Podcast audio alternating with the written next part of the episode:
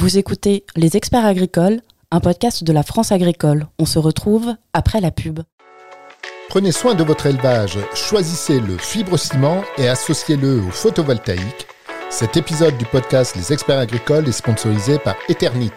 Les Experts Agricoles. Les Experts Agricoles. Par la France Agricole.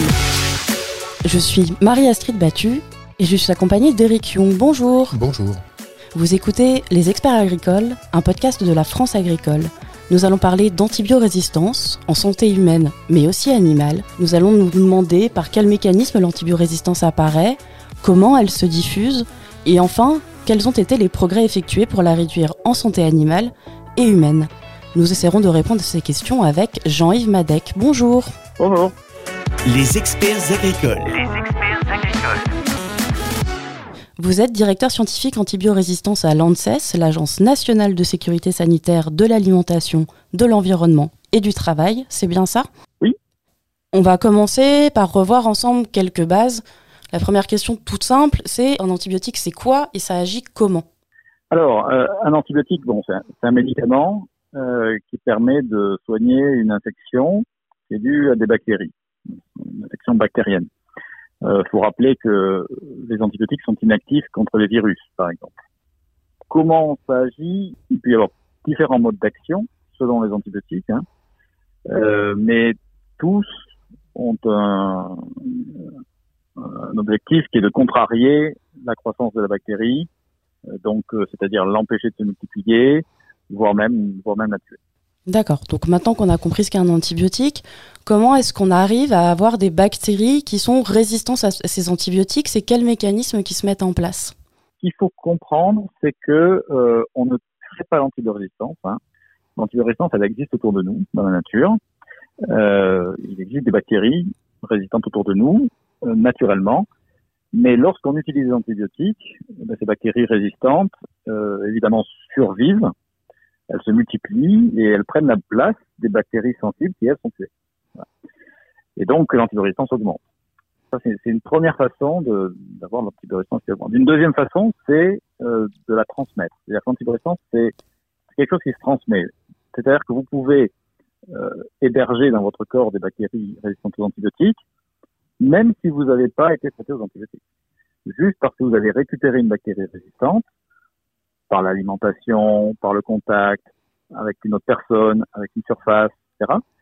Et une fois que vous avez cette bactérie résistante dans votre corps, elle peut aussi elle-même transmettre sa résistance à une bactérie qui est sensible. Et donc tous ces mécanismes font qu'au bout d'un moment, ben, l'antibiorésistance augmente. C'est ça qui, constitue le problème. Et alors cette antibiorésistance, on en parle beaucoup, elle est scrutée de près.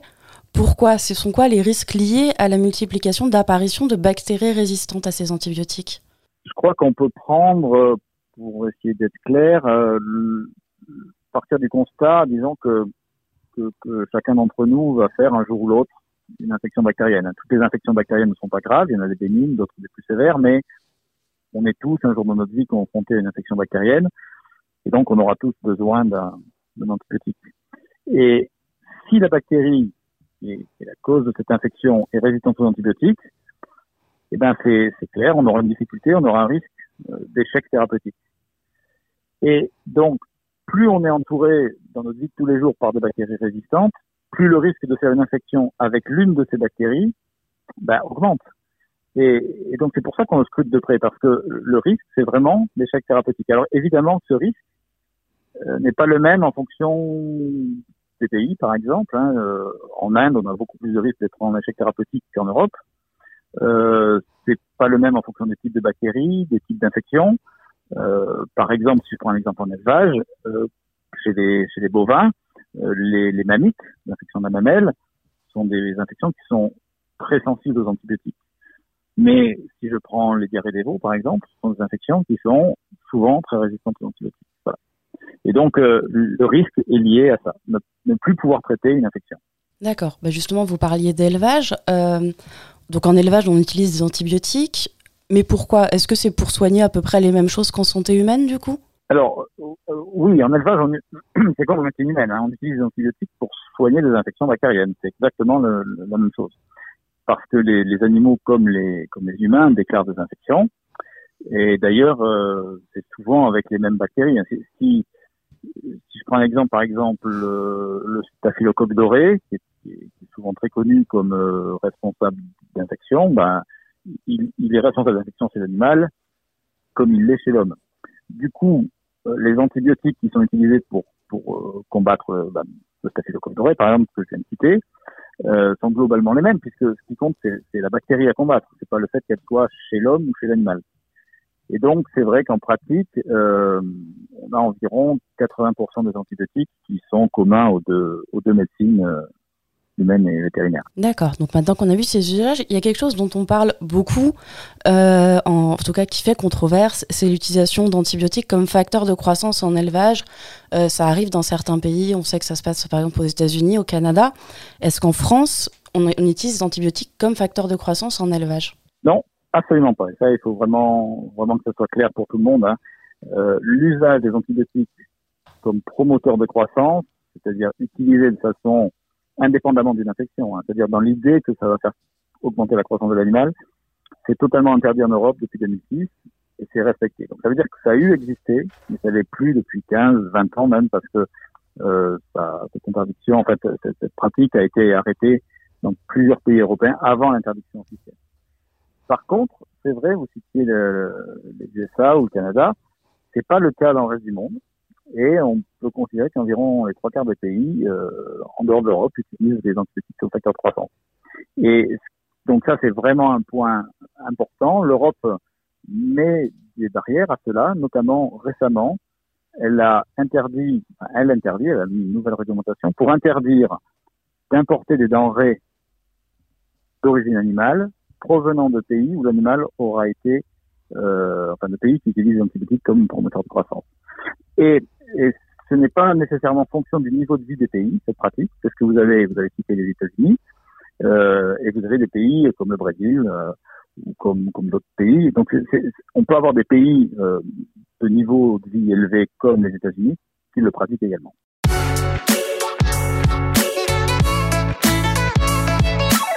Vous écoutez Les Experts Agricoles, un podcast de la France agricole. Et avant de poursuivre cet épisode, écoutons un extrait des correspondances d'Eric Young. Cher monsieur Alexander Fleming, c'est vrai que ça m'impressionne de vous écrire Pensez donc un prix Nobel, mais si je le fais, c'est parce que vous m'avez appris un vrai truc. Il n'est pas nécessaire de ranger sa chambre pour faire avancer la science. Si, souvenez-vous, votre retour de vacances de 1928, vous n'aviez pas bien nettoyé votre labo en partant. Au retour, vous trouvez des moisissures dans une boîte. Berk. Mais vous observez aussi que ces pénicilliums repoussent les bactéries. Et vous découvrez les antibiotiques. Vous avez permis de sauver la vie de milliers de soldats durant la Seconde Guerre mondiale, de lutter efficacement contre des tas de maladies fatales comme la tuberculose, la peste, la syphilis ou le choléra. Mais voilà, si je vous écris maintenant, c'est que tout ne se passe pas comme prévu. Enfin si, je me corrige. Parce que vous aviez bien prévenu, lors de votre discours de réception de votre prix Nobel en 1945, prenez garde au risque de résistance en cas d'utilisation massive d'antibiotiques en sous-dosage. Et bien voilà, nous y sommes. Bon, euh, les gens ne sont pas idiots, ils ne font pas exprès pour vous embêter. Hein. C'est que les antibiotiques à faible dose sont aussi un facteur de croissance pour les animaux. Du coup, ils leur en ont donné. Alors, c'est pas bien, je sais. L'Europe a interdit cet usage en 2006. Mais enfin, euh, la médecine humaine n'est pas toute pure non plus. Hein. Si on a placardé un slogan comme les antibiotiques, c'est pas automatique euh, dans toutes les pharmacies, c'est pas pour les cochons ou les volailles. Ils ne savent pas lire. D'ailleurs, désormais, on considère qu'il n'y a qu'une seule santé commune aux animaux, aux êtres humains et à leur environnement. Mais enfin, bon, euh, je m'égare. Revenons aux animaux. Je voulais vous parler des alternatives à l'usage des antibiotiques. Vos successeurs dans le monde de la recherche, en particulier à l'INRAE, l'Institut national de la recherche agronomique et de l'environnement, explorent quelques pistes. Par exemple, ils cherchent à comprendre si les huiles essentielles pourraient éloigner les bactéries.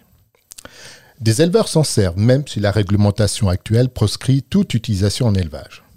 D'autres éleveurs sont plus circonspects, ou ils ont des résultats plus aléatoires. Bref, qu'est-ce qu'il se passe? Pour l'instant, les chercheurs sont encore dans les analyses in vitro en laboratoire. Ils évaluent les molécules une par une puis en association parce qu'une huile essentielle est complexe. Même s'il n'est pas sûr que l'aromathérapie ait un effet antibiotique comparable aux médicaments, il pourrait stimuler précocement les défenses immunitaires des animaux. Par exemple, le transfert des poussins du couvoir au bâtiment d'élevage récemment, une publication a relaté que les poussins de volailles de chair soumis à un stress à la naissance pouvaient atténuer, voire supprimer, les effets de ce stress en consommant à volonté des huiles essentielles, entre autres de verveine et de marjolaine, ajoutées dans l'abreuvoir. L'expérience montre qu'il ne faut pas forcément les gaver d'huiles essentielles, mais leur donner le choix de les consommer comme une automédication. À voir donc. La deuxième piste, ce serait d'utiliser les bactéries elles-mêmes, ce qu'on appelle le microbiote. Par exemple, pour lutter contre les mammites, le microbiote du trayon pourrait repousser les staphylocoques responsables de l'infection. Il reste tout de même à comprendre comment pour pouvoir optimiser le phénomène. L'objectif est de sortir un probiotique efficace qui permettrait de se passer d'antibiotiques, une sorte de judo. Quoi, on, on détourne l'énergie de l'adversaire plutôt que de vouloir le détruire. Un premier essai in vivo est en cours à l'INRAE pour évaluer cette approche probiotique pour la santé mammaire. Enfin, une autre piste surprenante, ce sont les algues. Les parois de leurs cellules comportent des sucres, des polysaccharides sulfatés qui ont des propriétés antiparasitaires. Les chercheurs ont confronté ces molécules à des bactéries pathogènes fréquentes en élevage bovin, porcin ou aviaire, et ça marche. Ça marche même très bien, puisque en plus, ces sucres stimuleraient les défenses intestinales du porc. L'objectif est d'introduire ces éléments issus des algues dans les rations des animaux.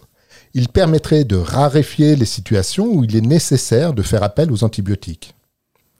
Voilà, Monsieur Alexander Fleming, je voulais savoir ce que vous en pensez, parce qu'on ne pourra pas toujours compter sur votre labo mal rangé pour trouver une solution. En attendant votre réponse, bonnes vacances à vous. Soyez prudents sur la plage, c'est rempli de bactéries ces endroits-là. Salutations. Vous écoutez Les experts agricoles, un podcast de la France agricole. Nous parlons d'antibiorésistance et pour ça, nous sommes accompagnés du directeur scientifique antibiorésistance de l'ANSES. Nous avons donc parlé des mécanismes qui entraînent l'apparition de l'antibiorésistance. Eric Young nous a parlé des alternatives aux antibiotiques. Et nous allons maintenant nous pencher sur les mécanismes qui entraînent sa diffusion.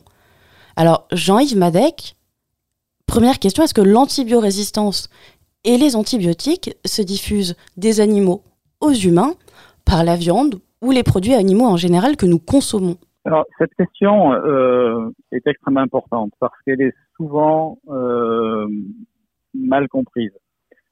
Quand vous vous rendez dans votre supermarché, vous, y trouvez de la viande euh, qui est dite sans antibiotiques. Hein. C'est très courant de trouver du poulet sans antibiotiques, euh, du, porc sans antibiotiques. Euh, ce qui peut vous laisser penser qu'il existe de la viande avec antibiotiques, celle qui n'est pas étiquetée euh, sans antibiotiques. Et, ça, c'est totalement faux. C'est-à-dire que même la viande issue d'animaux traités aux antibiotiques ne contient pas d'antibiotiques. Parce que il existe un délai d'attente hein, qui est fixé par la loi, qui est qui existe entre le dernier traitement antibiotique et le moment où on abat l'animal. Donc, il n'y a pas d'antibiotiques dans la viande que nous consommons, quel que soit le type de viande, j'allais dire. En revanche, euh, les aliments ne sont pas stériles. Euh, on sait qu'il y a des bactéries qui se trouvent à la surface des aliments, hein, euh, et parmi celles-là, il y en a certaines qui peuvent être résistantes aux antibiotiques. Donc, lorsqu'on manipule les, aliments, on peut transmettre par contact avant la cuisson, par exemple. Hein, lorsqu'on on, manipule ces aliments à la cuisine, euh, on peut se transmettre des bactéries résistantes. Par contre, après, lorsque les aliments sont cuits, et pour ceux qui sont cuits, euh, ce risque-là diminue grandement. Donc la, transmission par la viande, euh, que ce soit pour les antibiotiques ou pour l'antibiorésistance, ce sont deux choses très différentes et il faut faut bien comprendre qu'il n'y a pas d'antibiotiques dans la viande. Donc on a parlé d'un premier mécanisme de transmission de bactéries euh, résistance. Maintenant, on va parler d'un autre mécanisme. Alors, on va parler des déjections humaines et animales comment elles participent à la diffusion de bactéries résistantes et d'antibiotiques Alors là, c'est effectivement tout à fait juste. Euh, les, déjections humaines et animales euh, contribue beaucoup à la dissémination de l'antivirestance. Pourquoi? Parce que le tube digestif, c'est l'endroit où se concentrent les bactéries restantes. Donc dès qu'on a euh, une excrétion à partir du tube digestif, on excrète des bactéries restantes. Et donc lorsque ces bactéries restantes sont éliminées, euh, elles contaminent l'environnement. Et donc la question maintenant, c'est de savoir est-ce que tout le monde excrète la même quantité? Est-ce qu'il y a des endroits particuliers où il y a plus d'excrétion? Ben, Effectivement, de façon tout à fait logique, les, les environnements qui sont les plus contaminés sont ceux qui sont en aval des endroits où on utilise beaucoup d'antibiotiques, où on peut croiser beaucoup de bactéries récentes. Donc, euh, aval des hôpitaux, par exemple, hein, ou euh, aval des élevages. Et pour les, ça, ça c'est pour les bactéries. Et pour les antibiotiques, c'est exactement la même chose. C'est-à-dire que on retrouve les antibiotiques, plus particulièrement à la sortie de ces lieux-là, c'est-à-dire à la sortie des hôpitaux, des élevages. Mais il y a une particularité qu'il faut bien aussi comprendre, c'est que on ne va retrouver dans l'environnement que les antibiotiques qui ne se dégradent pas. C'est-à-dire que si vous regardez les antibiotiques que vous trouvez dans l'environnement, ils ne reflètent pas forcément tout le temps les antibiotiques les plus utilisés, parce que vous avez des antibiotiques qui, dès qu'ils sont dans l'environnement, se dégradent très facilement en un jour, deux jours, à la chaleur, à la lumière, etc. Et vous avez des antibiotiques qui sont très très persistants euh, et qu'on va tout le temps retrouver. Et, et donc, vous voyez que vous pouvez avoir beaucoup d'antibiotiques qui sont libérés dans le milieu, mais n'en voir que certains parce que euh, certains autres seront, seront dégradés. Et alors, parmi les antibiotiques qui se dégradent mal, qui sont utilisés en élevage, c'est lesquels? Alors, je vais vous prendre euh, deux exemples. Enfin, un exemple très, très parlant, à mon avis. Euh, les antibiotiques ont été classés en deux grands groupes. Hein. Les antibiotiques qui sont critiques pour l'homme, antibiotiques euh, importants pour la santé humaine, et les autres. Les antibiotiques critiques pour l'homme, il y en a deux familles. Il y a les fluoroquinolones et il y a les céphalosporines de dernière génération. Ben, vous voyez, les céphalosporines de dernière génération, ce sont des antibiotiques qui, ne persistent pas du tout dans l'environnement. Et les fluoroquinolones, alors là, ce sont des antibiotiques qui euh, persistent, mais de façon extrêmement importante. C'est-à-dire qu'en deux mois, on n'a pas dégradé euh, 0,5% de la quantité des. Donc vous voyez que ces deux familles-là, qui sont classées au même niveau d'importance pour l'homme, d'un point de vue médical, et finalement vis-à-vis -vis de leur comportement dans l'environnement, sont très très différentes.